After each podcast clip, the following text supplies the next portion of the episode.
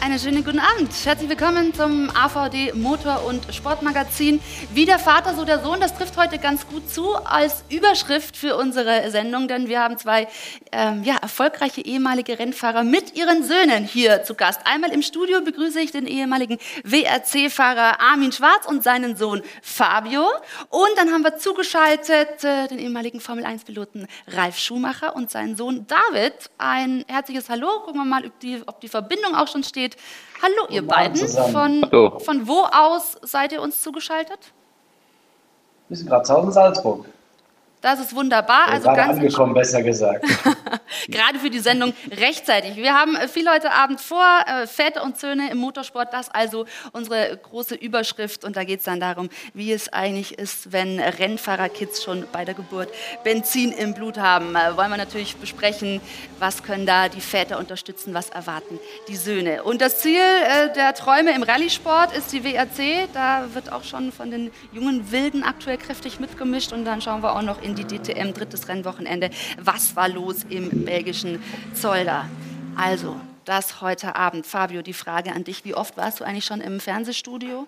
Das ist das erste Mal das erste Mal. Ist doch wunderbar, die Premiere hier bei uns zu haben. Der Papa ist dabei, ist der letzte deutsche WM-Sieger, also bei einem äh, Rennen bei der WRC. Armin Schwarz, 1991 war das in Spanien. 122 Rallyes gefahren, einen Sieg geholt und jetzt äh, tritt der Sohn eben in die äh, Fußstapfen. Fabio, du bist 16 Jahre alt, fährst deine erste volle Saison im Baltic Rally Cup. Darüber werden wir auch gleich noch sprechen. Und zu Ralf Schumacher, ja, muss ich natürlich nicht mehr so viel sagen äh, vorstellen, ehemaliger Formel-1-Fahrer mit 180 Grand Prix, sechs Siegen und äh, jedem Motorsport-Fan bekannt. Der Sohn David, 19 Jahre alt und arbeitet auch schon gewissenhaft an seiner Karriere, fährt die zweite Saison in der Formel 3 und wir wollen natürlich so ein bisschen heute rausfinden, was äh, können dann eben die Väter auch dafür tun, die Jungs zu unterstützen und wie viel Unterstützung wollen die Söhne eigentlich haben. Fabio, einmal starten wir jetzt mal mit dir, weil du oder ihr ihr beide ganz aktuell aus Riga gekommen seid. Was hast du gemacht? Du bist Rallye gefahren. Ja, genau. Wir waren zur zweiten Lauf der litauischen oder zu unserer Meisterschaft äh, in Lettland. Und ja, wir waren bei der Rallye Rokiskis. Äh, ja, eine sehr, sehr schwierige Rallye. Äh, sehr, sehr schnell und viele blinde und Kuppen und Kurven. Und konnten dort den dritten Platz in der Klasse sichern und den 21. In der, im Gesamt. Wie schlägt sich der Sohnemann aktuell? Hm, sehr gut. Also wir sind ja nicht ohne Grund äh, äh, in das Baltikum. Äh, zum einen, weil er dort schon Rallyes fahren darf, ohne Führerschein.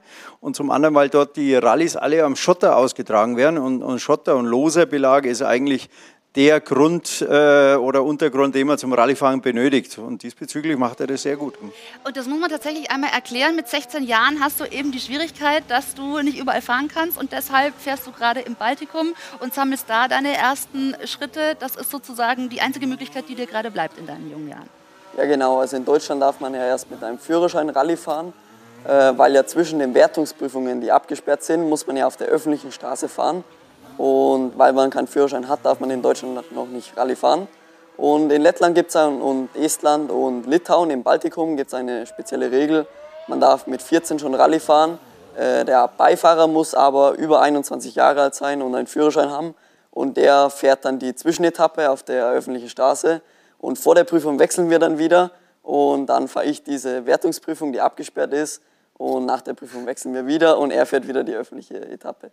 Okay, also tatsächlich sind da noch so ein paar Hürden dann zu bewältigen, aber es ist ja an sich schon mal herausragend, dass du in so jungen Jahren da eben schon deine ähm, ersten Schritte machen kannst. David ist da schon ein bisschen weiter, fährt eben schon die äh, zweite Saison in der Formel 3 und David, das läuft im Moment richtig gut, neues Team. Und wie würdest du selbst momentan die Lage beschreiben? Naja, ich denke, äh, seit Red Bull Ring nach dem ersten Sieg, jetzt in Budapest, lief es ganz gut. Äh, in allen drei Rennen haben wir Punkte gesammelt und ja, ich bin ziemlich zufrieden, so wie es läuft und ich hoffe, dass wir jetzt das Momentum mitnehmen können und dann für die nächsten paar Rennen auch wieder stark sind. Aber das ist doch tatsächlich, also im Vergleich dann zur vergangenen Saison, ähm, dieser erste Rennsieg und das dann auch bestätigen zu können, hast du selbst den Eindruck, ähm, da ist jetzt auch so ein Knoten geplatzt, es geht tatsächlich auch äh, in die richtige Richtung? Ich denke schon, ja, auf jeden Fall. Äh, mental hat es mir deutlich weitergeholfen. Äh, der Sieg hat natürlich erstmal Steine von den Schultern genommen. Macht es dann auch äh, einfacher, wieder Spaß zu haben. Äh, wenn man vorne mitfährt, macht es immer mehr Spaß. Ich glaube, da kann mir jeder Rennfahrer zustimmen. Und ja, jetzt in, in Budapest habe ich einfach das gemacht, was ich sehr gerne mache, habe dabei Spaß gehabt und habe dabei das Beste gegeben und das hat äh, gut funktioniert. Jetzt schauen wir weiter, dass es auch ins Bar, äh, Zandvoort und in der USA weit, weiterhin gut läuft. Und dann denke ich, dass wir noch gute Punkte sammeln können für die Meisterschaft. Ja, also das klingt sehr vielversprechend. Äh, Ralf, da war dann eben auch ein Teamwechsel mit drin, auch in der vergangenen Saison äh, sogar das Team gewechselt. Was hat das ausgelöst, da jetzt einfach auch sozusagen den richtigen Rennstall gefunden zu haben? Und was sehen Sie als Gründe an, dass es für David jetzt im Moment so gut läuft? Ja, und ich muss fairerweise sagen, ich habe das Thema etwas unterschätzt. Der Plan war auch ursprünglich anders mit dem alten Team. Und äh, das war ein großer Fehler meinerseits. Da konnte er eigentlich wenig für, weil er auch da im Team der Schnellste war immer. Aber das Team war halt einfach leider nicht in der Lage, das so umzusetzen. Äh, mit dem neuen Team ist eine andere äh, Geschichte, ist eines der Top 3 Teams ähm, äh, Zeit in der Serie. Und äh, da muss man auch sagen, war ein bisschen Passion in Barcelona, wo er in Führung war und dann äh, ein übermotivierter Kollege, der in dem Fall leider seinen Kopf zu Hause gelassen hat, also wie sie dazu gemacht hat, ihn einfach von der Strecke gefahren hat. Das war sehr schade. Und die Formel 3 ist, ähm, hat ein großes Problem, es sind sehr, sehr viele junge, übermotivierte Fahrer. Ähm, 30 davon und dann hat man ja noch äh, Reverse Grid, das heißt, wer äh, im Qualifying vorne ist, muss als Zwölfter losfahren. Und dann hat man natürlich auch sehr, sehr viele Unfälle und Unwägbarkeiten, die die Jungs da über sich ergehen lassen müssen. Und das Ganze für rund 1,2 Millionen Euro im Jahr. Da äh, macht die FIA nicht alles richtig, aber es ist, wie es ist und dann muss man das Beste draus machen. David, siehst du das selbst so, dass da einfach viele Faktoren dann mit reinspielen, die man vielleicht dann auch äh, gar nicht selbst so in der Hand hat, aber man muss sich da in gewisser Weise durchboxen? Auf jeden Fall, ja. Ähm, es ist zwar eine Meisterschaft, wo die Autos alle gleich sind mit denselben Motoren, aber äh, alles gleich ist es nicht. Äh, es gibt viele Sachen, die das Team besser machen kann. Man kann viel am Auto ändern, äh, was es dann natürlich auch teamabhängig macht. Ähm, dazu kommt auch noch, dass nicht alle Motoren gleich sind. Äh, es, es, wird zwar gesagt und die Motoren sind so gleich wie möglich, aber sie, sie sind nie hundertprozentig gleich. Äh, deswegen, es macht es nicht einfacher, aber klar, als Fahrer, man muss das Beste daraus machen und ich bin der Meinung, dass man äh, am besten im Team vergleichen sollte, wo man fährt. Mhm. Und gibst du dann innerhalb des Teams auch sozusagen die Verbesserungsanregungen oder macht das dann überwiegend Ralf? Naja, ich habe damit gar nichts zu tun. Gar nichts am Ja, also ich denke, äh, als Fahrer muss man auch dem Team beweisen, dass man es möchte und äh, dass man richtig Gas gibt dafür. Äh, und dann ist das Team auch mit dabei. Ich meine, kein Team will äh, am Ende des Jahres ganz unten stehen in der Meisterschaft. Alle wollen gewinnen. Und auch so ist es bei Trident. Äh, sie geben viel Gas, sie geben sich viel Mühe, die machen einen tollen Job und deswegen denke ich, dass, dass es gut funktionieren kann. Mhm. Wie, ähm, wie viel lässt sich da irgendwie auf den Rallye-Sport übertragen? Ist das wirklich eine ganz andere Welt und hat man mit solchen Themen da eigentlich überhaupt nicht zu kämpfen, weil man da viel mehr sozusagen auf sich gestellt ist? Ja gut, man hat äh, sein eigenes Auto. Ähm, am Anfang muss man sich eher ein Auto mieten. Es ist schwer am Anfang in ein Cockpit gleich zu kommen. Ähm, aber es gibt schon im Reglement, wie, wie auch der, im Formelsport, gleiche Dinge, wo man einfach das Beste daraus machen muss. Und ja, das ist so, ich glaube, die einzige Relation, die man ja. kann. Aber auf alle Fälle muss man sozusagen sehr viel ähm, sukzessive immer dran arbeiten und im wahrsten Sinne des Wortes dran äh, schrauben. Und interessant ist ja auch eben, wenn die Eltern so viel Talent weitergeben, dann liegt es ja auch nahe, dass die Söhne dann ähnlich ähm, ja, einen Beruf in diese Richtung anstreben. Und das ist im Motorsport auch keine Seltenheit. Da gab es auch das ein oder andere sehr prominente und erfolgreiche Beispiel. Für Family Affairs in der Formel 1 gibt es schon eine Ahnentafel, angefangen von 60er-Jahre-Legende Graham Hill, dessen Sohnemann Damon zum Star der 90er wurde. Sie sind eines von nur zwei Vater-Filius-Duos, in dem beide den Titel holten. Das gelang sonst nur noch den Rosbergs. Vater Keke wurde gar erst Rallye, dann Formel 1 Weltmeister. 2016 raste auch Nico zum Sieg in der Fahrerwertung. Führender in der Vaterwertung ist natürlich Michael Schumacher. Dessen Erfolge halfen mit Sohn Mick die Tür zur Formel 1 zu öffnen. Für uns ist es eine große Ehre, den Namen Schumacher zurück in die Formel 1 zu bringen. Michael ist ja eine Legende. Mhm. und jetzt den Sohn hier zu haben, äh, ist für mich äh, oder für das ganze Team Haas eine Freude. Früher gab es die Brüder Michael und Ralf und auch die jüngste Schumacher-Generation ist doppelt vertreten im Rennsport. Ralfs Sohn David feierte gerade seinen ersten Sieg in der Formel 3. Die Staffelstabübergabe gelingt aber nicht nur auf Asphalt. Auch Ex-Rallye-Weltmeister Armin Schwarz schickt nun seinen Sohn Fabio ins Rennen. Gute Gene, gute Tipps oder gute Kontakte. Woran liegt es, dass man erfolgreiche Vater-Sohn-Kombos nirgendwo häufiger findet als im Rennsport?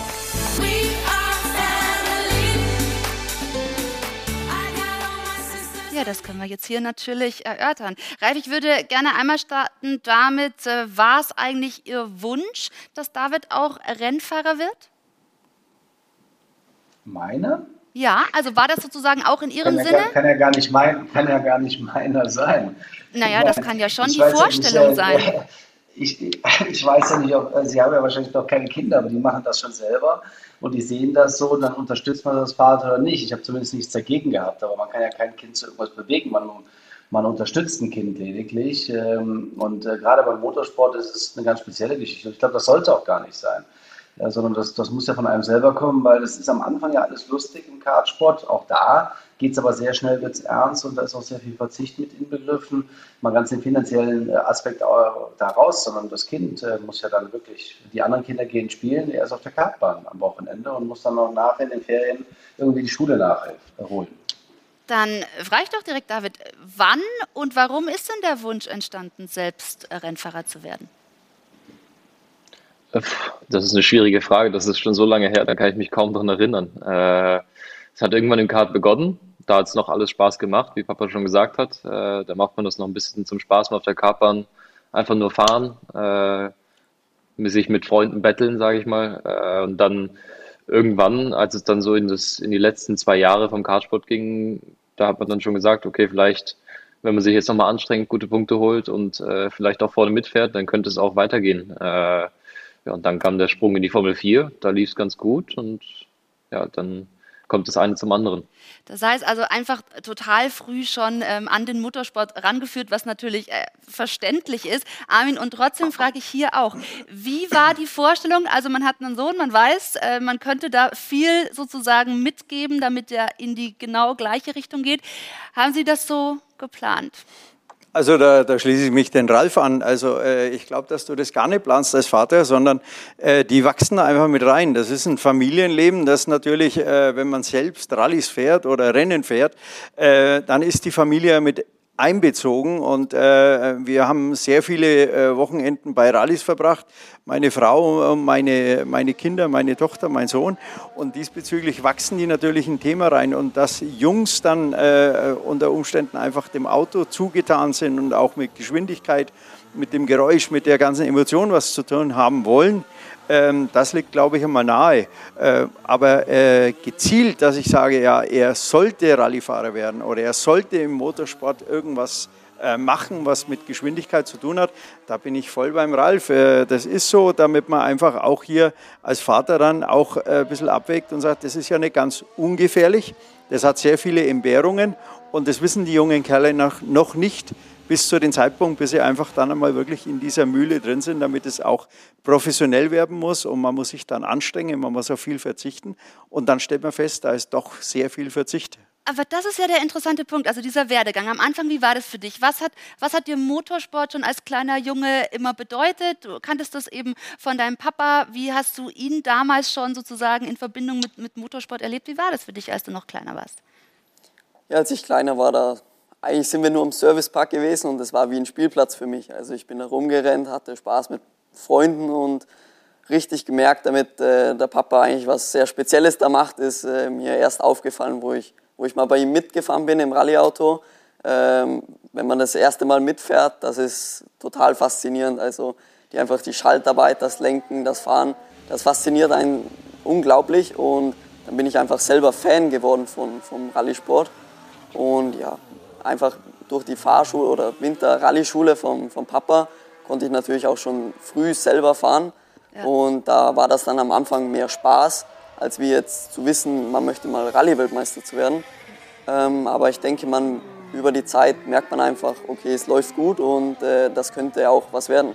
Ja, also diese Faszination Motorsport ist dann natürlich in äh, beiden Familien, vor allem in erfolgreichen Rennsportfamilien natürlich gegeben. David, ähm, hast du denn damals, ja, das, was dein Vater erreicht hat im Motorsport schon so wahrnehmen können und demnach auch sozusagen eine Bewunderung dazu gehabt? Oder ähm, hast du das in jungen Jahren noch gar nicht so richtig begreifen können? Also das ist jetzt echt eine unfaire Frage. Was soll ich jetzt sagen? Äh, nicht wirklich. Ehrlich ich war, kann, als er mit der Formel 1 aufgehört hat, äh, war ich sechs Jahre alt. Also, so lange kann ich mich gar nicht mehr richtig zurückerinnern. Äh, in der DTM war ich vielleicht ein, zwei Mal dabei, in der Formel 1 glaube ich sogar, sogar mhm. nie. Äh, deswegen, ich habe da nie wirklich eine, äh, irgendwas zu sehen können oder ich habe es vielleicht mal im Fernsehen geschaut, aber da kann ich mich nicht mehr dran erinnern. Okay, dann ist ja auch interessant, ähm, dass man dann tatsächlich erst spät auch sozusagen diesen ganzen ähm, Motorsport-Erfolgskosmos auch wahrnimmt. Das heißt, Ralf an der Stelle, an welchem Punkt ähm, gab es dann sozusagen den Moment, dass der Sohn kommt und sagt, ey, ich kann das eigentlich ganz gut, mir macht es Spaß, ich will da auch gerne ähm, erfolgreich sein um dann sozusagen schon auch mal so ein bisschen diesen ganzen Kosmos aufzuzeigen und vielleicht auch Grenzen aufzuweisen. Und das, was Armin auch gesagt hat, von wegen, das ist dann auch mit Entbehrungen und mit ja, gewissen Schwierigkeiten verbunden. Ja, also erstmal muss ich sagen, das muss ich wirklich mal festhalten. Der Motorsport und das zum Thema Gefahr. Äh, wir haben ja das große Glück auf der Rundstrecke und das ist ja nach mir, äh, war das vor mir schon, während mir und nach mir nochmal viel größer wenn ich das mit Rallye vergleiche, ich würde mir die Hosen machen. Ich hätte mich eben nicht neben ihn gesetzt, bin ich ganz ehrlich. Ich würde mich neben niemanden auf dieser Welt setzen, wenn die da durch die Wälder teilweise fahren. Ich finde das unglaublich, was die Rallye-Leute da entlang den Bäumen machen. Also Chapeau, wenn man sowas machen will. Was den David, was den David betrifft, das war auch ein Prozess. Also der war ja nicht geplant. Wir sind beim Bini gefahren, okay, das ist natürlich Spaß gewesen. Kart war auch eigentlich noch Spaß bis zum Zeitpunkt, bis es dann mal international wird. Dann verbringt man natürlich äh, nicht nur eine Woche oder ein Wochenende auf der Strecke, sondern mehrere gleich. Und äh, dann fällt man irgendwann an, wirklich auch die Schule teilweise online zu machen und nachzuholen. Und dann kommt da der Punkt, wo der, wo der Kleine sagt, okay, also doch, das, das möchte ich jetzt unbedingt. Und dann steht man als Vater da und sagt, naja, du hast den ganzen Mist angefangen äh, jetzt gucken wir halt, dass wir es irgendwie weitermachen. Und äh, wenn das dann noch äh, erfolgreich ist, dann macht man das natürlich weiter. Und eins muss man auch sagen, ähm, und ich glaube, das kann, äh, kann mir die Jungs im Studio äh, bestätigen, äh, diese Kombination mit Familie oder Vater, Sohn, die Wochenenden auf der Rennstrecke zu bringen, egal wo, das ist einfach was Schönes, das schweißt zusammen, das ist einfach ja, ein tolles Erlebnis und man hat halt viel Gemeinsames das gebe ich gerne mal hier so in die Runde. Also es ist dann einfach eine Leidenschaft und ähm, eine Gemeinsamkeit, die so prägt, dass es sozusagen einfach positiv behaftet ist, oder? Das ist sehr positiv behaftet. Und das hat der, der Ralf schön beschrieben. Das ist so. Der, äh, meine Frau sagt immer, das ist ein Männerausflug. es ist ja auch so. Äh, man beschäftigt sich mit, mit Technik, mit Fahrtechnik, mit, äh, mit dem Umstand äh, äh, bei Ihnen auf der Rennstrecke, bei uns im Training oder bei, bei den Rallyes selbst. Äh, wir, wir verbringen sehr viel Zeit und sprechen über Strecken, über, über Einstellungen, welche Reifen werden gefahren. Der Aufschrieb ist ein Thema, weil im Gegensatz zum Rennfahren Rallyefahren äh, verbringen wir ja, äh, oder beim Rallyefahren bist du ja alleine auf der Strecke mit einem Beifahrer. Mhm. Und du bist als Team im Auto und äh, erstellst als Team im Prinzip einen Aufschrieb. Du beschreibst deine Strecke und so weiter. Und äh, da kann ich noch teilhaben, ich kann noch mithelfen, aber das ist auch immer irgendwas, wo ich äh, dann einfach den Fabio entlassen werde, äh, dass es das selbst tun muss, selbst einschätzen muss. Und, und das ist sicher beim Rallyefahren unbedingt wichtig, damit man auch die Gefahren richtig einschätzt, weil wir keine Stürzräume haben. Aber dann auch nochmal, weil Ralf sagt, er wird sich äh, niemals da daneben setzen. Ähm, als Papa auch zu wissen, das ist eigentlich äh, Wahnsinn, was da die Autos sozusagen, wie man die Autos da im Griff haben muss. Äh, und dann sitzt da der Sohn in so, ja, also mit dabei. War da nie irgendwie eine Hemmschwelle? Äh, nein, weil ich, ich glaube, als Rallyefahrer geht man auch mit dem Risiko anders um und wir kalkulieren unser Risiko, glaube ich, doch etwas anders wie äh, Rennfahrer auf der Rundstrecke, weil wir einfach den Umstand nicht kennen, dass wir Sturzräume haben. Und diesbezüglich muss ich das Risiko immer äh, anders einschätzen und, und, besser wahrscheinlich kalkulieren äh, und auch Unwägbarkeiten äh, mit in Betracht ziehen. Aber nichtsdestotrotz, der, das Rallyefahren hat Unwägbarkeiten, hat keine Sturzräume und es sind Strecken wie beim normalen Straßenverkehr und es spielt auch keine Rolle, wie das Wetter wird. Es wird immer gefahren und das ist aber auch die Herausforderung vom Rallyefahren was das Ganze für uns so interessant macht. Jetzt muss man aber auch dazu sagen, also Fabio, ich finde es unglaublich, sorry, dass ich was ja, sagen gerne. darf, ich finde es immer unglaublich und für mich sieht das von außen gar nicht so aus, als wenn ihr ein anderes Risikomanagement habt. Das sieht irgendwie viel, also für mich sieht es unglaublich aus und ich sage es nochmal, ich habe da größten Respekt vor, ich habe das mal versucht, nicht, nicht mein Ding, äh, hätte ich auch nicht die Fahrzeugkontrolle für wahrscheinlich, aber ich, ich finde es unglaublich, muss ich ganz ehrlich sagen. David, wie, wie siehst du es? Würdest du dich in so ein Rallye-Auto mal reinsetzen? Ich würde es vielleicht mal ausprobieren, aber schneller als 120 würde ich wahrscheinlich nicht fahren. also ich finde das auch, äh, wenn man sich da ab und zu mal so, so ein paar Sachen anschaut, das ist schon wirklich äh, krass, was, wie, wie schnell man da ist zwischen den Bäumen und da sind ja wirklich keine äh, Auslaufzonen. Wenn man da Unfälle sieht, da denkt man, okay, dass der überhaupt noch lebt, ist echt ein Wunder. also ich glaube, das würde ich mir auch zweimal überlegen, da neben einem zu sitzen. Interessant, oder? Fabio, wie siehst du es denn? Also hast du das Gefühl, dein Sport ist besonders gefährlich oder würdest du gleichzeitig sagen, in so einem Formelauto mit den Geschwindigkeiten, äh, das wäre vielleicht dann andersrum nichts für dich? Wie, wie schätzt du es ein? Also ich denke, beide sind, beide Sportarten oder beide Motorsportzeiten sind sehr gefährlich. Aber ich muss sagen, für mich ist es das geilste Gefühl, mit 180 durch den Wald zu fahren und zu wissen, überall ist man total am Limit. Aber man schafft es doch irgendwie durch die Kurve weil das ist am Ende vom Tage das, das beste Gefühl für mich.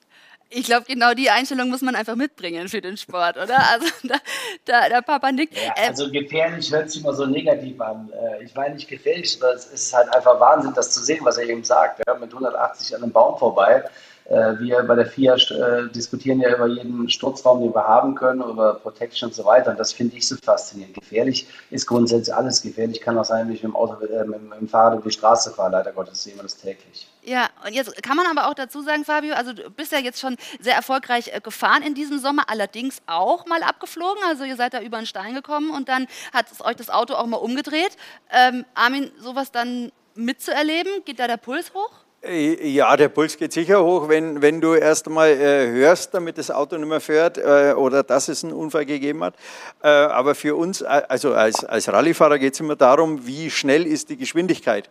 Äh, natürlich, umso schneller und umso höher die Geschwindigkeit ist, um, umso mehr kann auch passieren.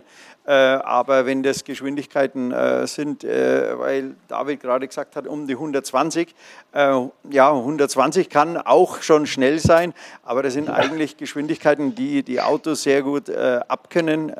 Die haben sehr hohen Sicherheitsstandard. Und, und, diesbezüglich, das war eine langsame Kurve und äh, ja, da kam der Puls auch ganz schnell wieder runter, weil auch nicht viel Schaden am Auto war und die Kurve einfach langsam war. Das heißt, es hat euch langsam gedreht. Ja, war wie Slow Motion im Endeffekt. Also ich hatte noch alles im, im Kopf und wir sind dann auch noch ins Ziel gefahren, aber Schaden war leider zu groß. Okay, ja, also es ist aber auch interessant, dass sozusagen ähm, die Formelfahrer, also Formel 1, Formel 3, Respekt vor dem Rallye-Sport haben, äh, wo natürlich auf der äh, Formel-Rennstrecke noch ganz andere Geschwindigkeiten hingebrettert werden. Aber da sieht man mal, dass sich doch nicht alles sozusagen, ähm, dass jeder sich in der anderen Rennserie dann auch wohlfühlen würde, was ja dann auch gut ist. Aber Fabio, zu dir, ähm, du machst auch eine Ausbildung zum Mechatroniker. Hast du demnach mh, hm, auch noch so einen Plan B für deine Karriere oder wo soll es für dich hingehen? Ja, also ich denke, es ist gut, wenn man neben dem, es ist ja noch kein Profisport für mich, äh, neben dem Aufbau vom Profisport äh, etwas noch Normales betreibt. Und einfach Mechatronik hat mich schon immer interessiert oder die Technik vom Sport. Und ich denke, es hilft mich auch sehr, sehr weiter im, im Rallye-Sport, wenn man einfach mit den Ingenieuren redet und er redet über Dämpfer oder über die Technik vom Auto und man weiß genau, was, was er meint. Ja, aber dein Ziel, wenn du es formulieren würdest, wo möchtest du hin? Wo möchtest, was möchtest du dann wirklich ähm, als Beruf machen? Also Ziel ist ganz klar, Rallye-Weltmeister zu werden. Das ist das ist Ziel und äh, ich glaube, es ist ein sehr langer Weg, sehr harter Weg, aber ich werde alles dafür geben und äh, ja, das ist das Ziel. Das ist aber ein klares Ziel. Hört das da Papa gerne? Ja, also wenn er Ziele definieren kann, äh, werde ich natürlich unterstützen, soweit wie es geht. Aber wie er richtig sagt, der Weg ist hart und äh, man braucht auch immer den richtigen Platz im Auto, den richtigen Unterstützer, auch den richtigen Zeitpunkt. Ähm, aber ein Ziel zu definieren und das möglichst früh, äh, möglichst genau, äh, finde ich gut. Jetzt bin ich natürlich sehr gespannt, ob David sagt, er möchte äh, Formel 1 Weltmeister werden. David, wie, wie sind deine Ziele? Naja, ich glaube, äh, nach so viel Geld investieren und nach so viel Zeit ist, glaube ich, kein anderes Ziel mehr vorhanden. Das müsste eigentlich klarstehen. Äh, natürlich, das Ziel ist, erstmal in die Formel 1 zu kommen und dann zu schauen, ob man Weltmeister, äh, Weltmeister werden kann. Aber äh, so wie wir auch dieses Jahr wieder sehen, ist natürlich ein gutes Team auch wichtig dazu, um Weltmeister zu werden. Äh, deswegen ist, glaube ich, das erste Ziel, erstmal in die Formel 1 zu kommen. Aber großartig. Also ähm, das hören natürlich auch die Väter insofern gerne, als dass man da, wenn man ein klares Ziel formuliert, auch genau darauf zu und hinarbeiten kann, Ralf. Das heißt, was sind die Schritte? Was können Sie als Papa machen, um genau diesen Weg natürlich so mit der nötigen Zeit und dem Maß auch mitzugestalten?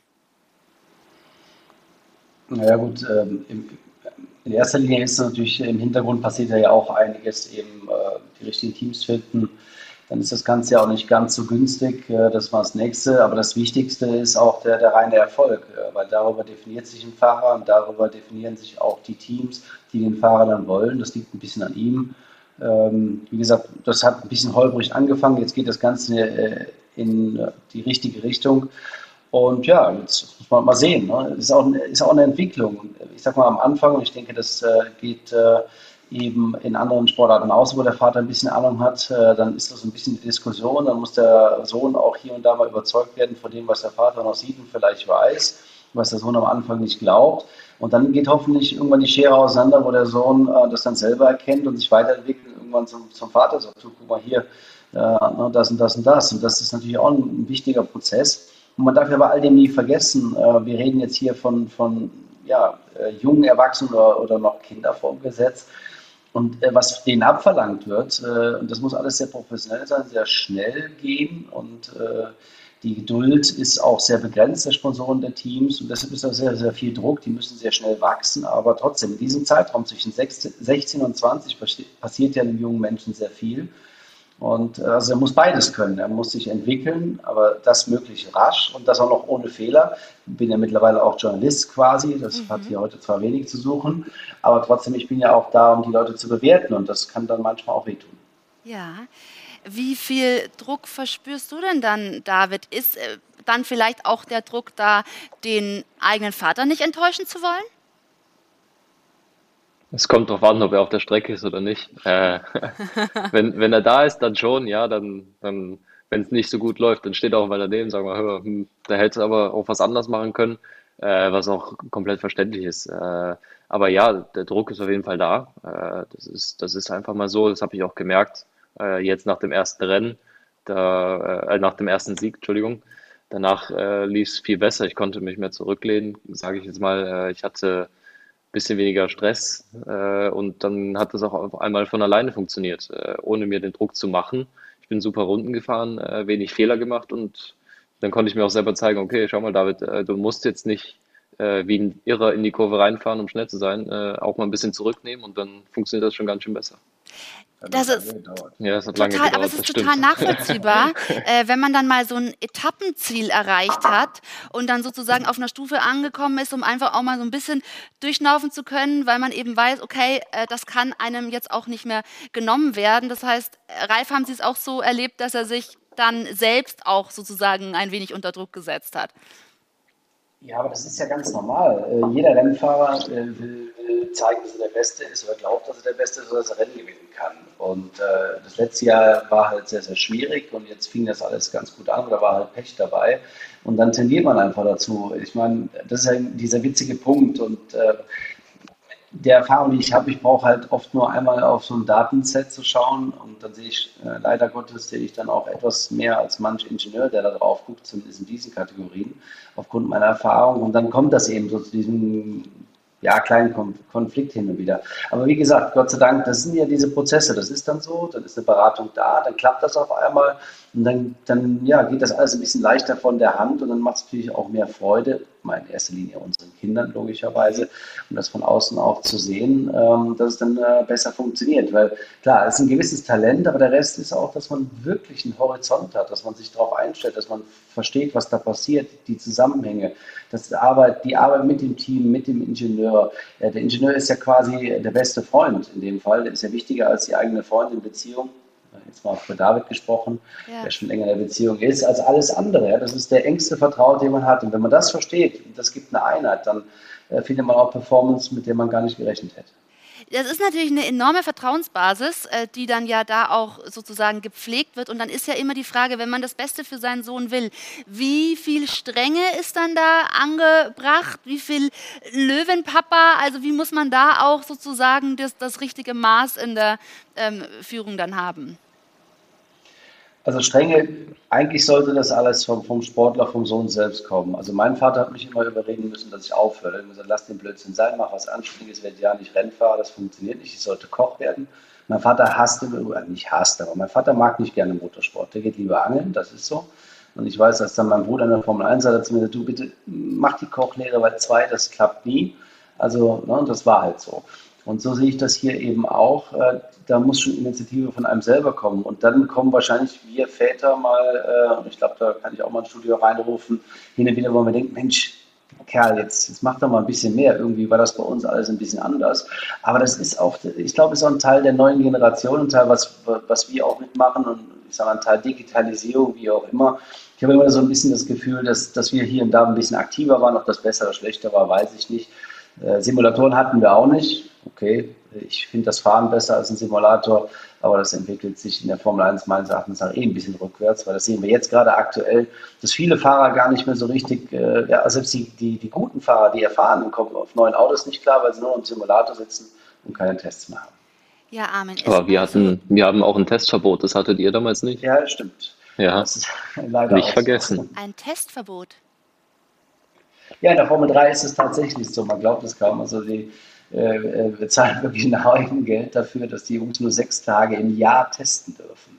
Nicht okay. mehr und nicht weniger, sechs okay, Tage. Also das limitiert dann auch. Ähm, ich nehme es tatsächlich den Gedanken mit ins Studio. Also äh, die Frage, ob die Jugend von heute sozusagen, ähm, ich, will nicht, ich will nicht als faul das Ganze bezeichnen, aber sollte sie mehr Eigeninitiative bringen, ist es bei euch auch so, dass sie manchmal das Gefühl haben, da muss noch ein bisschen mehr Leistungsgedanke mit rein oder ist es noch auf so einem Spaßniveau?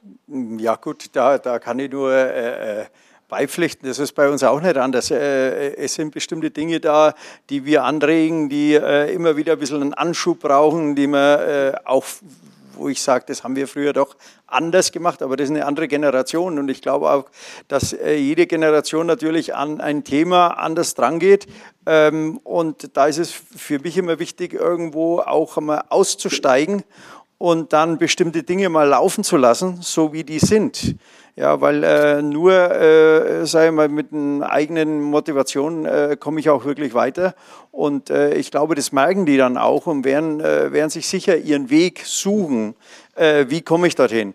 Äh, die Einstellung ist heute sicher eine andere, als es früher war, aber das hat für mich mit Generationen was zu tun. Mhm.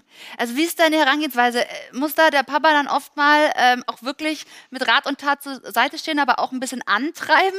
Oder äh, wie, wie tauscht ihr euch da aus?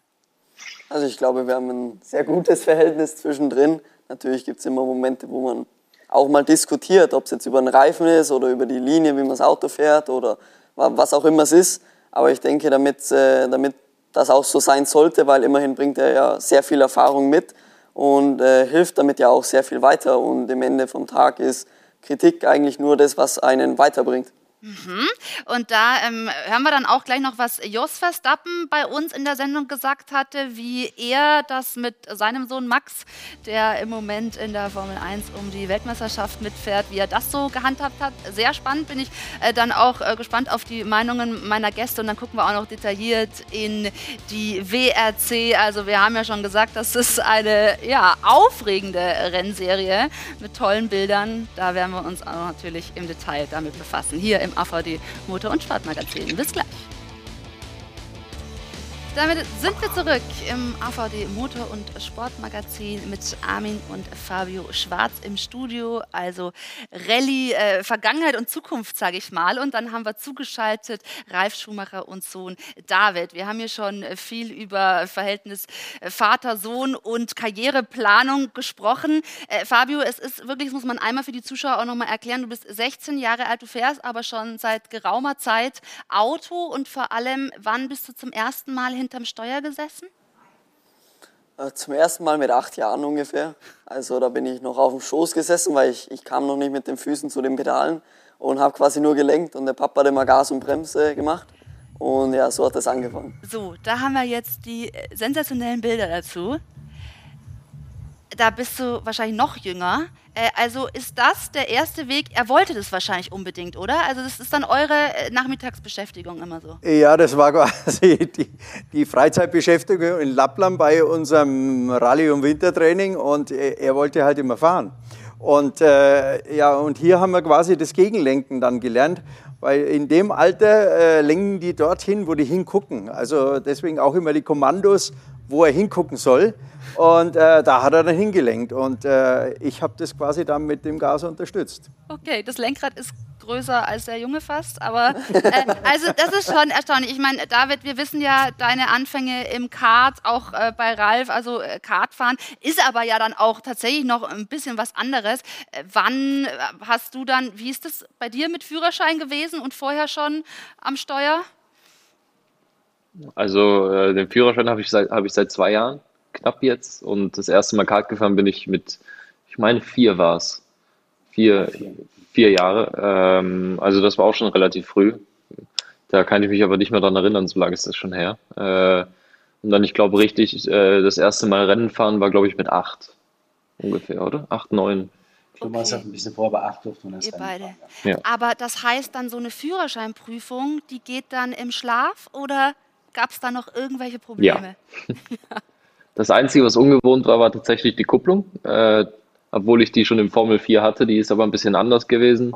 Äh, deswegen im Auto das Anfahren war, äh, war die ersten zwei Male, es war okay, aber äh, es hätte eigentlich besser laufen können.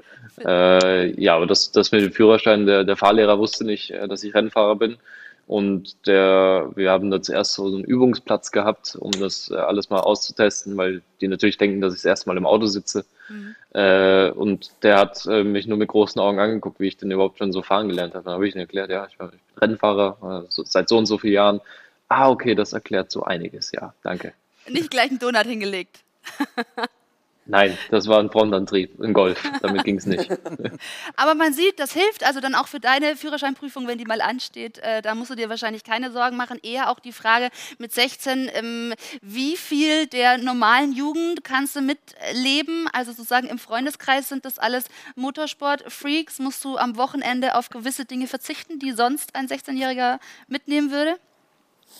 Also Freundeskreis ein paar Freunde, die natürlich auch Motorsport begeistert sind, aber natürlich gehen manche Freunde aus und äh, trinken ein oder was weiß ich. Aber jetzt mit Corona ist das jetzt eh nicht so, so stark. Von dem her, ja, für mich war eher jetzt äh, Urlaub das Thema. Ich arbeite ja, wie du vorher gesagt hast, äh, nebenbei. Ja. Und ich glaube, ich habe schon Hälfte von dem ganzen Urlaub weg dieses Jahr und war noch nicht einmal im Urlaub. Von dem her, da muss ich aber auch meinem Chef, dem, dem Markus, danken und meinem, meinem Meister, dem Jan, die helfen mir da sehr bei und äh, ja, die unterstützen mich da immer, wenn ich Urlaub brauche. Aber das ist natürlich interessant. Das heißt, äh, wie viel, also fehlst du übermäßig dann viel natürlich durch deine Rennaction. Äh, muss da der Papa manchmal irgendwie darauf achten, dass da alles noch die richtigen Bahnen geht und die Ausbildung nicht äh, sozusagen hinkt? Na, ich glaube, äh, da haben wir einen ganz wichtigen Part, das ist unsere Mama und die schaut dann schon drauf, damit die zwei Männer hier nicht in ihrer Planung über die Stränge schlagen. Okay, ich verstehe, aber da hat man tatsächlich noch einiges, äh, was man links und rechts auch noch beachten muss.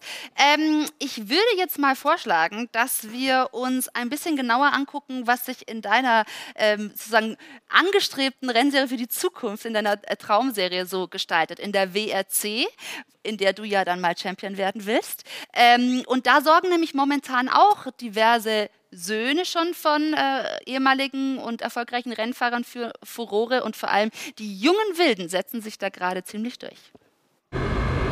Die FIA Rallye WM 2021 wird Ihnen präsentiert vom Toyota GR Supra. Es gehört jede Menge Mumm dazu, sich hinter das Steuer eines knapp 400 PS starken Rallye-Autos zu setzen. Einer, dem das quasi in die Wiege gelegt wurde, ist Kalle Rovampere. 20 Jahre alter Finne, Sohn des WRC-Piloten Harry Rovampere. Dieser setzt seinen Sohn bereits mit sechs Jahren ins Rallye-Auto. Seine Unterstützung ist nicht, dass er mir hilft oder Dinge zeigt, das war nie der Fall. Er ist einfach nur da, wenn ich ihn brauche. Ebenfalls im Blut hat Oliver Solberg das Rallye-Fahren. Sohn vom 2003er Weltmeister Petter. Oliver debütiert 2021 in der WRC bei der Arctic Rally Finnland, wird am Ende starker Siebter. Ah. Ja, das war extrem schnell. Ich musste erst ein Gefühl dafür entwickeln. Das Gripniveau auf Spikes ist extrem hoch. Ich war noch ein bisschen vorsichtig, aber ein solches Auto zu fahren ist ein Riesenspaß. Ich sammle auf jeden Fall noch Erfahrung. Beim nächsten Event, bei der Premiere der Croatia Rally auf dem Asphalt rund um die Hauptstadt Zagreb, feiert ein weiteres Talent sein WRC-Debüt, der Franzose Adrien Fourmeau im Alter von 25 Jahren. Aber erst seit vier Jahren im Rallye-Sport. Es ist eine tolle Möglichkeit, die sich mir hier bietet. Ich habe erst vor vier Jahren mit dem Rallye-Sport angefangen. Ich freue mich auf diese Rallye und bin gespannt, wie meine Pace hier sein wird gegen die Topstars. Einige sind Idole für mich. Vor vier Jahren habe ich sie noch als Fan bejubelt. Und jetzt fahre ich gegen sie. Total verrückt.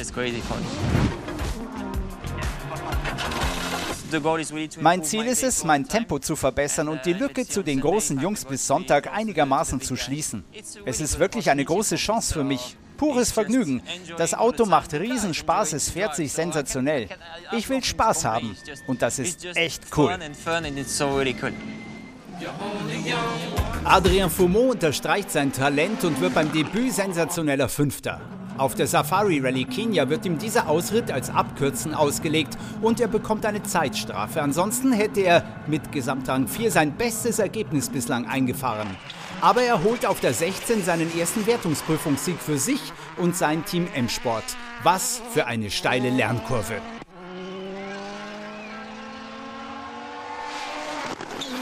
Die verzeichnet auch der Japaner Takamoto Katsuta, mittlerweile 28 Jahre als Sohn von Papa Norihiko, japanischer Rallye-Pilot und im Juniorprogramm von Toyota.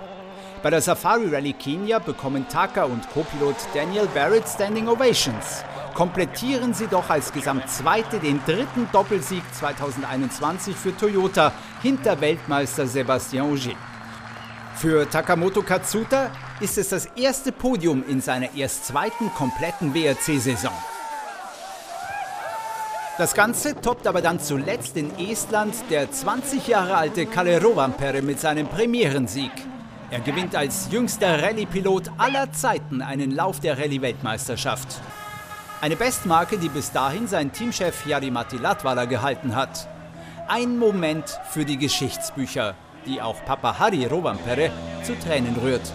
Schließlich genießt Rallye-Sport in Finnland Kultstatus und es ist ein weiterer Beweis dafür, dass der Apfel nicht weit vom Stamm fällt. Die FIA Rallye WM 2021 wurde Ihnen präsentiert vom Toyota GR Supra. Ja, das können wir aber mal deutlich belegen hier heute in unserer Sendung. Fabio, sind das sozusagen dann für dich momentan die Vorbilder? In manch Hinsicht, ja. Äh, andererseits den Kalle und den Oliver kenne ich persönlich. Ich weiß noch, mit dem Kalle bin ich früher am, am Serviceplatz rumgelaufen und habe rumgespielt. Oder wir waren bei ihm im LKW und da hatte er so ein, so ein kleines Crosscar, mit dem er sehr früher gefahren. Das ist wie ein Kart bloß als Buggy. Und dann hat er das im, im LKW einfach angemacht und der komplette LKW ist voll in Rauch aufgegangen. Also wir haben da okay. recht vieles erlebt und äh, ja, deswegen ist es auch lustig, wenn man jetzt natürlich ihn auch in, in, beim Fahren sieht und auch gegeneinander oder noch nicht gegeneinander, aber auch bei der gleichen Rallye mal ist und ja, das ist schon recht spaßig. Das heißt, ihr habt da irgendwie gemeinsam rumgeblödelt und ähm, irgendwie Schabernack getrieben? Ja, schon ein bisschen. Gehört dazu, auf jeden Fall. Ähm, wir haben auch in dem Beitrag äh, nochmal rausgestellt gerade, dass Finnland, vor allem eben auch Skandinavien, so die Rallye-Region, auch was jetzt die, den Nachwuchs betrifft, ist. Hm, nicht von ungefähr habt ihr eine Rallye-Schule auch in, in Lappland. Warum ist das gerade so verortet dort äh, dann eben in den skandinavischen Ländern? Ja, zunächst ist es so, dass in Skandinavien natürlich sehr lange auf Schnee und Eis gefahren wird, weil es einfach einen langen Winter hat. Äh, die Nebenstrecken sind im Sommer alle Schotterwege. Äh, man fährt sehr viel auf losen Untergrund und man kann natürlich um jede Farm rum hat irgendein finnischer äh, Waldbauer, der hat seine Strecken und äh, genau der Kalle bzw. der Harry ist ja mit, zu meiner Zeit damals mit mir in der Rallye-Weltmeisterschaft gefahren.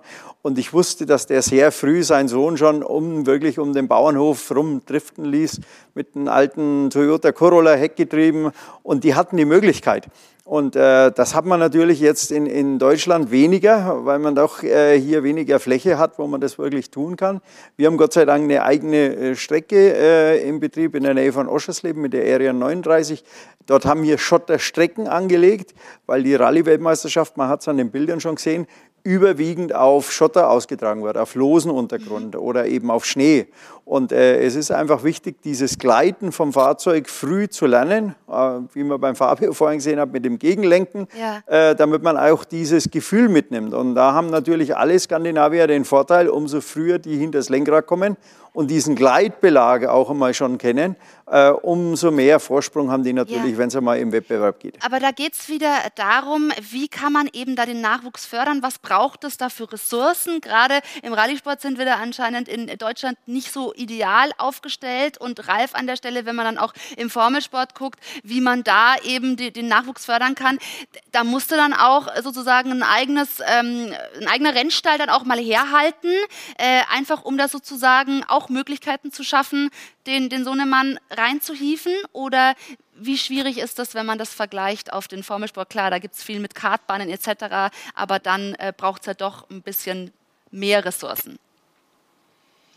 Naja gut, in erster Linie ist es bei uns, äh, glaube ich, ein finanzielles Thema, weil wir haben in Deutschland schon noch den Vorteil im Gegensatz zur Rallye, wobei, äh, da muss man auch eine Lanze für den ADAC brechen, der das wirklich jahrelang sehr stark unterstützt hat. Ich war ja auch im Stiftung, äh, Stiftung ADAC Stiftung Sport mit im Stiftungsrat. Da sind schon einige Gelder hingeflossen. Das Problem war nur, dass alle Hersteller irgendwann da den Stecker gezogen haben, leider Gottes, aus was für Gründen auch immer was sehr schade war. Bei uns ist so, äh, klar, ich habe zwar ein eigenes Team mit der Formel 4, mit Gerhard Unger zusammen, deshalb Ars Racing. Aber das wäre jetzt nicht unbedingt nötig gewesen, sondern es gibt schon, schon gute Teams, gute Möglichkeiten.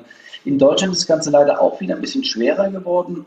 Wir stehen uns da manchmal selbst im Weg. Äh, das ist einfach, wir haben äh, sämtliche Sportarten, viele Sportarten werden gefördert, auch vom Staat finanziell.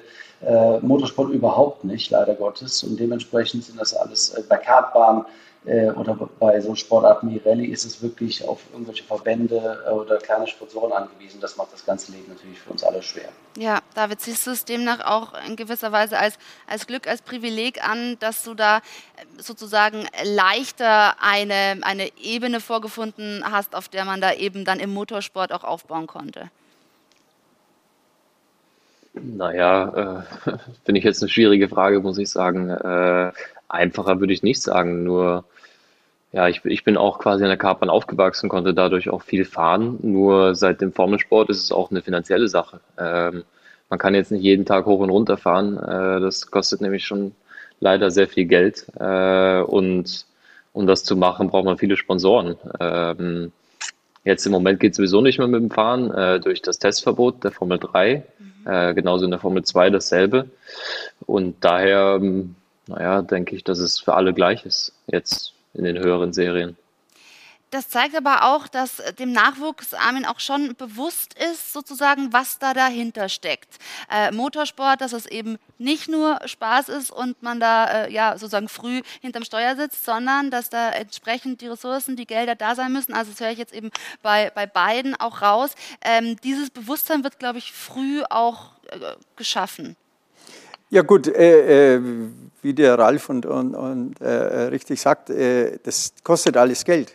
Äh, die Fahrzeuge werden alle nach Kilometerpreis berechnet, also gerade ein Rallye-Fahrzeug inklusive Reifen und allen Reisekosten und allen drum und dran kostet so eine Rallye sehr viel Geld.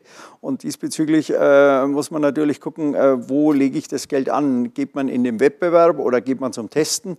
Wir hätten die Möglichkeit zu testen, was wir auch tun auf unserem eigenen Gelände, so oft es möglich ist.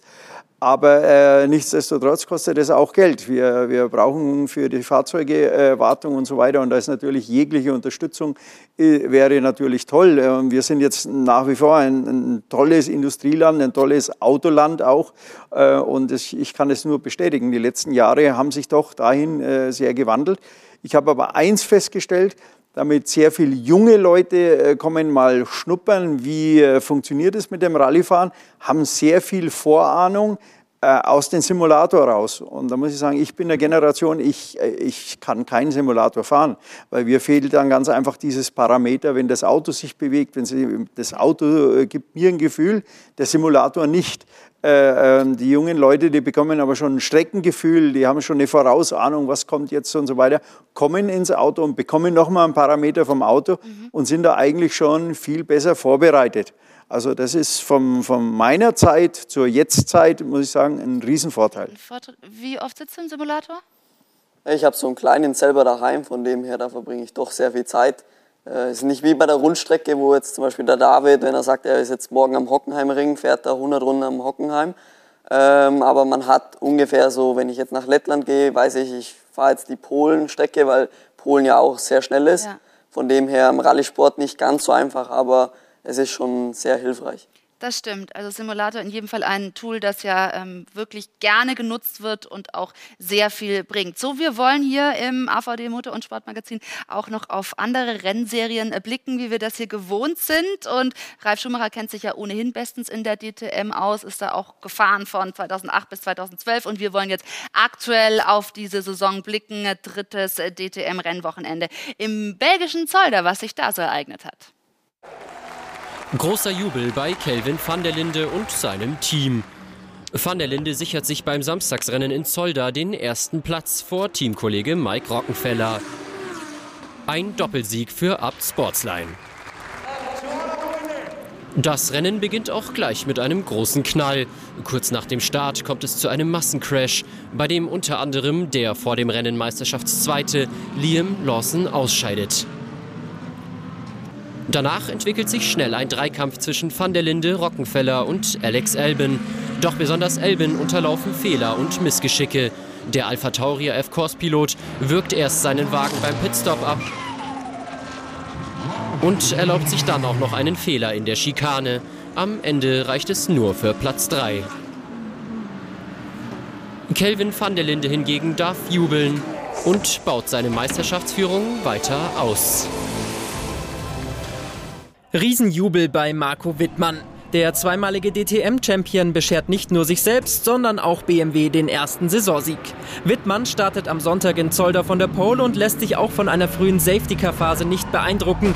Philipp Ellis tritt hier Vaison Abril direkt nach dem Start. Aber auch nachdem das Rennen wieder freigegeben ist, bleibt Wittmann vorne und dominiert das Feld von der Spitze weg. Hinter ihm kommt der Österreicher Lukas Auer auf Position 2 ein, aber sein Mercedes AMG Team Winward war zu früh zum Boxenstopp angerückt. Aus Sicherheitsgründen ist das nicht erlaubt und so bekommt Auer eine 5-Sekunden-Strafe aufgebrummt und wird nur Fünfter. Nutznießer sind Maximilian Götz, der dadurch auf Platz 2 aufrückt, und Liam Lawson. Der Australier kommt durch seinen dritten Platz wieder näher an den meisterschaftsführenden Calvin van der Linde heran und liegt nur noch 21 Punkte hinter dem Sieger des Samstags. Für Marco Wittmann ist es bereits der 13. Sieg in einem DTM-Rennen. Er verbessert sich damit auf Position 4 im Meisterschaftsranking. Also, das bleibt da richtig schön spannend in der DTM, in diesem neuen Gewand in der aktuellen Saison. So, an dieser Stelle ähm, darf ich die Frage an Ralf richten, der uns nämlich, äh, ja, dann verlässt in dieser Sendung. Noch ein bisschen was vorhat heute Abend, Ralf, wie? Also wir, sprechen ja, wir sprechen ja über Generationen, es wird ja auch mal Zeit, ne?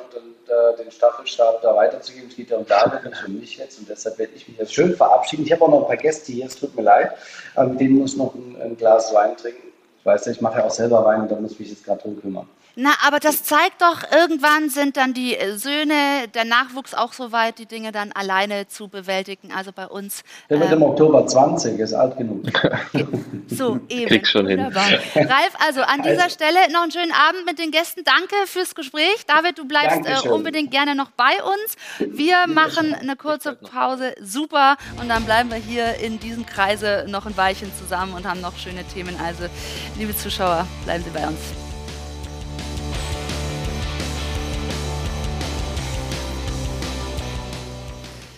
Cool. So, jetzt könnt ihr mir mal sagen, heißt das jetzt diese Teppiche, ne, auf denen man da mit den Autos äh, für Kids, ne, die man so zu Hause im Kinderzimmer hat und da ist irgendwie eine Strecke drauf und dann kann man da mit dem Auto. Heißt es jetzt Straßenteppich oder Autoteppich? Wisst ihr nicht, Quiz. Keine Ahnung.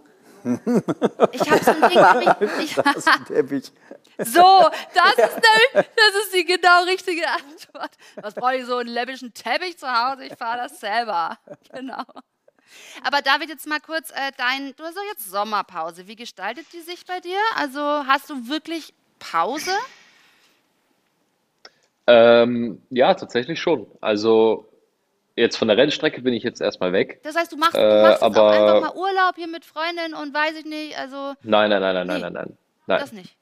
Training jeden Tag, Ah. äh, sechsmal die Woche. Ach Gott. Also okay. im wir sind Fitnessstudio zu. Hause. Also nichts mit Urlaub. Äh, ja, es, es ist ja, ist ja nichts, es ist ja Großes. Dauert ein, zwei Stunden, dann bin ich fertig. So die, die zwei Stunden, die investiere ich gerne im Tag.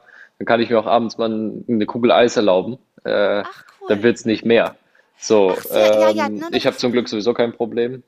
ja, So, und äh, die Kraft brauche ich sowieso. Ich brauche äh, viel Nackenmuskulatur, wie auch. Du weißt du äh, was, lass uns das ja, gleich noch auch in der Sendung. Ich anderen. finde das super spannend. Ich glaube, den Zuschauer interessiert es auch, wie du sozusagen jetzt gerade äh, deine Zeit vertreibst und dass du halt da echt trotzdem A, im Trainingsplan bleiben musst, aber den Vorteil hast, dass du da, dir dann auch ab und zu mal was gönnen darfst.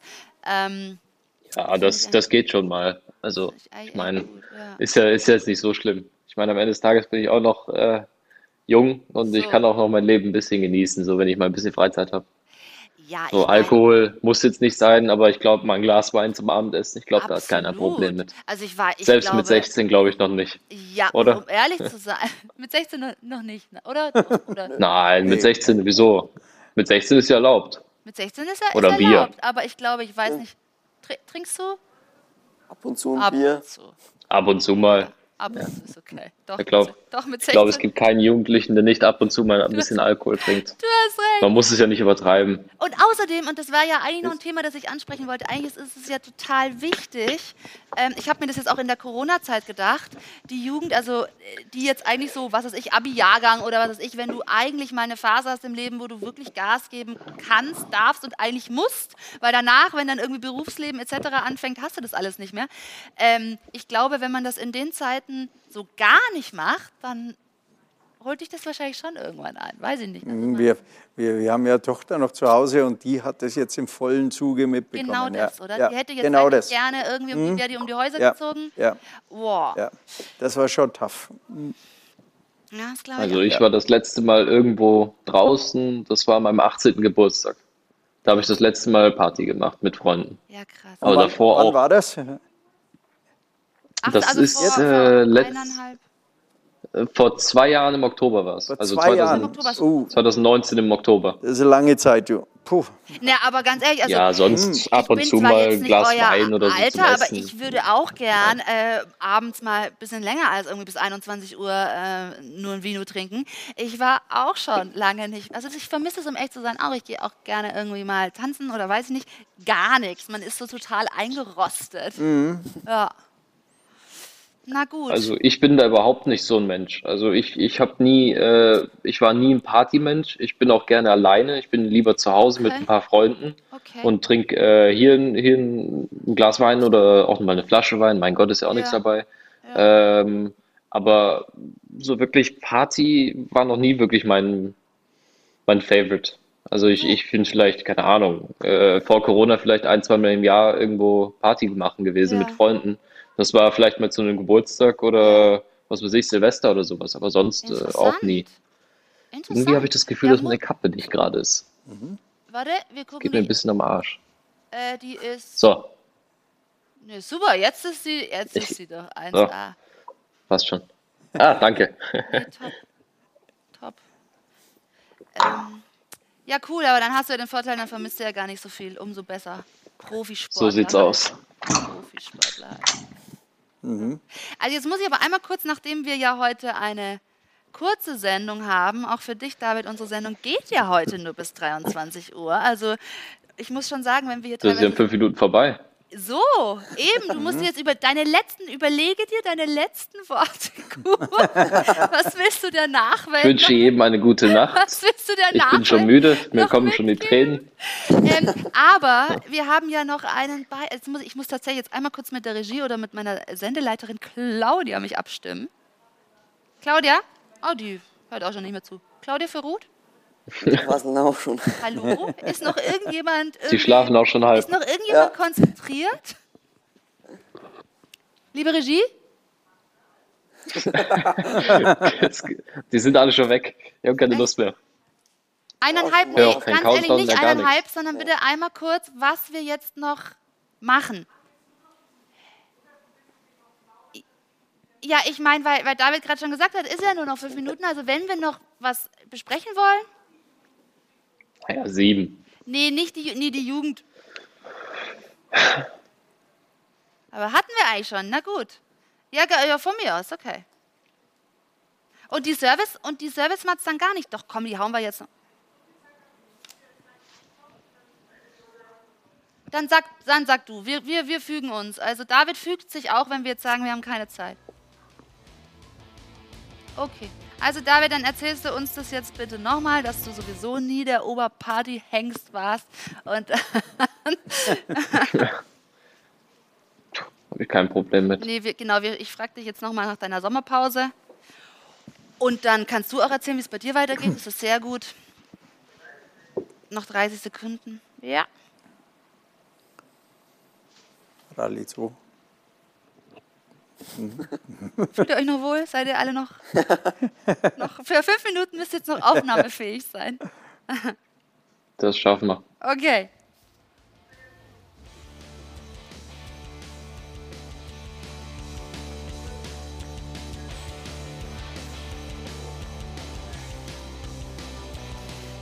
Und damit sind wir zurück im AVD Motor- und Sportmagazin mit dem ehemaligen WRC-Fahrer Armin Schwarz und seinem Sohn Fabio, der auch schon Rallye fährt, und mit Formel-3-Fahrer David Schumacher. David, im Moment äh, Sommerpause. Wie gestaltest du die?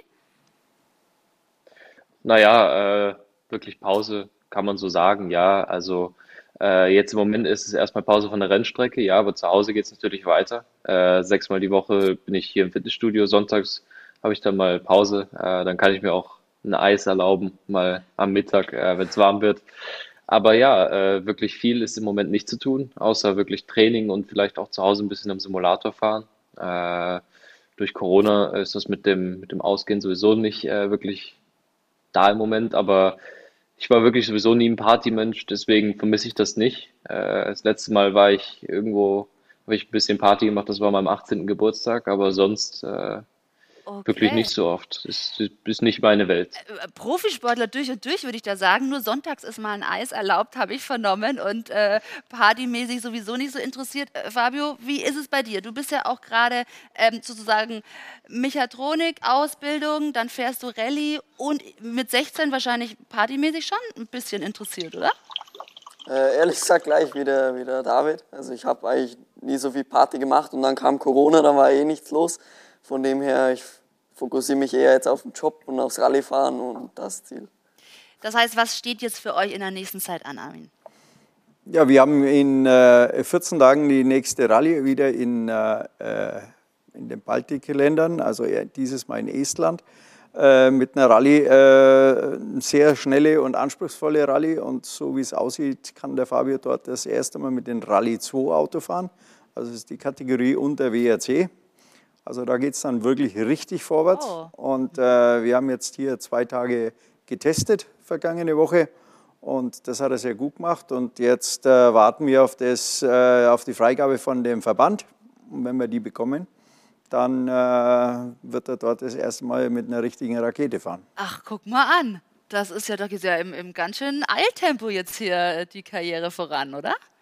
Ja, ich muss auch sagen, äh, vielen Dank an, an, an die ganze Organisation vor Ort äh, im Baltikum, damit das so möglich ist. Ich denke, das hilft wirklich vielen Sportlern sehr, sehr weiter und äh, ist eine große Hilfe. Ja, David, und dann haben wir in der Sendung auch schon besprochen, also diese Saison läuft gut, erster äh, Rennsieg und äh, ein paar Mal hintereinander in die Punkte gefahren. Was erwartest du, erhoffst du jetzt dann eben äh, anschließend fürs nächste Rennen? Naja, der erste Rennsieg war es nicht. Es war der erste in dieser Serie. In dieser ähm, Serie, natürlich, in dieser aber, Serie. Ja, das habe ich genauso gemeint, natürlich. Aber ähm, naja, ich denke, äh, das Wichtigste ist einfach, äh, konstant zu bleiben. Äh, es geht nicht immer darum, dass man jedes Rennen gewinnen muss. Es geht darum, konstant zu sein und am besten so viele Punkte wie möglich mitzunehmen aus einem Wochenende.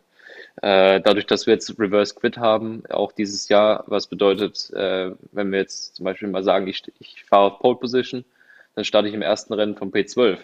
Äh, dadurch ist das Fenster ein bisschen weiter offen, was das Qualifying angeht.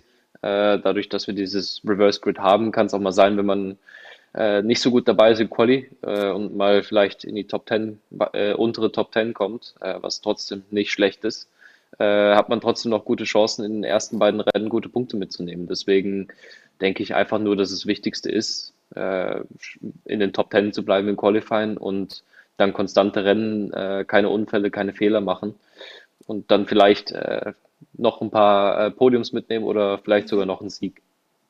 Ja, also genau, dass der Zuschauer das natürlich auch mitbekommt. Also natürlich schon auch erfolgreich äh, Formel 4 gefahren, dann äh, Formel 3 jetzt die zweite Saison. Aber man merkt auch, ähm, du strahlst eine gewisse Gelassenheit aus. Also merkst du auch selbst, dass du ähm, jetzt nochmal deutlich mehr angekommen bist? Auf jeden Fall, ja. Ähm, wie schon gesagt vorhin, der Sieg hat, hat mir mental äh, am meisten geholfen, mehr als alles andere. Und ich glaube auch, äh, das hat dem Team, zumindest äh, meinem Ingenieur und äh, meinem Teamchef, nochmal so einen extra Kick gegeben, dass sie nochmal mehr machen, als sie schon äh, ohnehin tun. Äh, ich denke, das hat einfach dem ganzen Team, der ganzen Mannschaft auch von meiner Seite aus geholfen. Und wir drücken natürlich weiterhin ganz fest die Daumen für eine erfolgreiche Karriere. Die Ziele haben wir ja hier klar formuliert in der Sendung. Und ich möchte mich bedanken bei der tollen Runde. Ralf Schumacher war ja, also der Papa, auch lange Zeit hier mit dabei. Jetzt geht es zu den Gästen. Für dich wahrscheinlich auch, David. Also noch einen schönen Abend in der Gemeinschaft. Und hier natürlich an die Familie Dankeschön. Schwarz auch herzlichen Dank für den Besuch. Zum ersten Mal im TV-Studio, aber man hat von Nervosität nichts gemerkt. Also schon richtig abgezockt. Das heißt auch dir viel Erfolg in der Karriere. Karriere. Und das war's für heute von uns. Das AVD Mutter und Sportmagazin gibt es dann wie immer nächsten Sonntag wieder um 21.45 Uhr. Tschüss, schönen Abend.